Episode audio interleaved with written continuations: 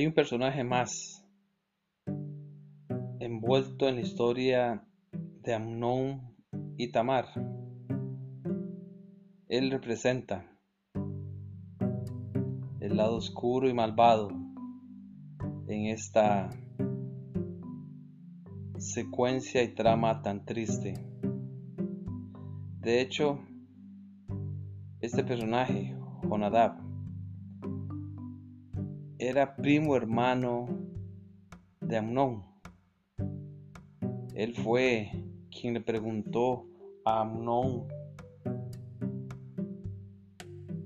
hijo del rey, ¿por qué de día en día vas enflaqueciendo así? ¿No me lo descubrirás a mí?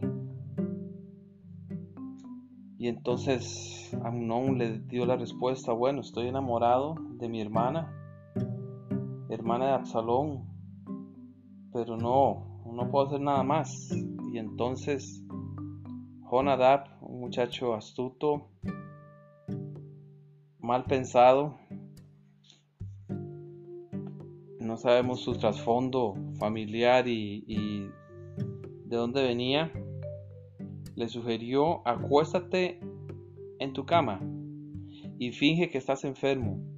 Y cuando tu padre viniera a visitarte, dile, te ruego que venga mi hermana Tamar, para que me dé de comer y prepare delante de mí alguna vianda, para que al verla yo la coma de su mano. Se acostó pues Amnón y fingió que estaba enfermo, y vino el rey a visitarle. Y dijo Amnón al rey, yo te ruego que venga mi hermana Tamar, y haga delante de mí dos hojuelas para que yo coma de su hermano. Amnón siguió el consejo astuto de su primo. ¿Y quién se llamaba? Se hacía llamar amigo y pretendía apoyarlo al sugerirle planes malvados que lo pusieron en una situación de pecado y de vergüenza.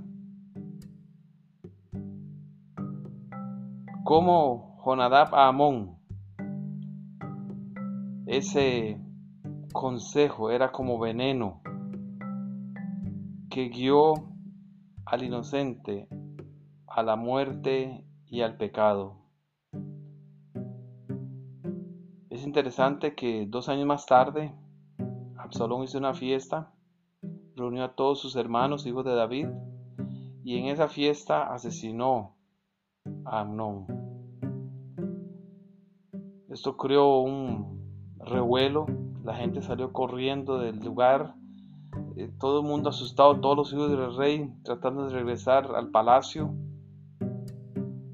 Y en ese alboroto, el rey David estaba asustado, pero Jonadab, nuevamente, hijo de Simea, hermano de David, habló y dijo, no diga mi señor que han dado muerte a todos los jóvenes hijos del rey, pues solo Amnón ha sido muerto, porque por mandato de Absalón esto había sido determinado desde el día en que Amnón forzó a Tamar, su hermano.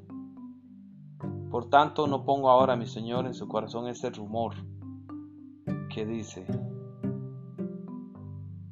Jonadab era labioso y él que sabía que había iniciado todo este fuego, ahora pretendía ser un consejero del rey y pretendía eh, condenar a Amnón, quizás hasta queriendo ser amigo de, Absalón. La pregunta que queda es, ¿qué clase de amigos tenemos?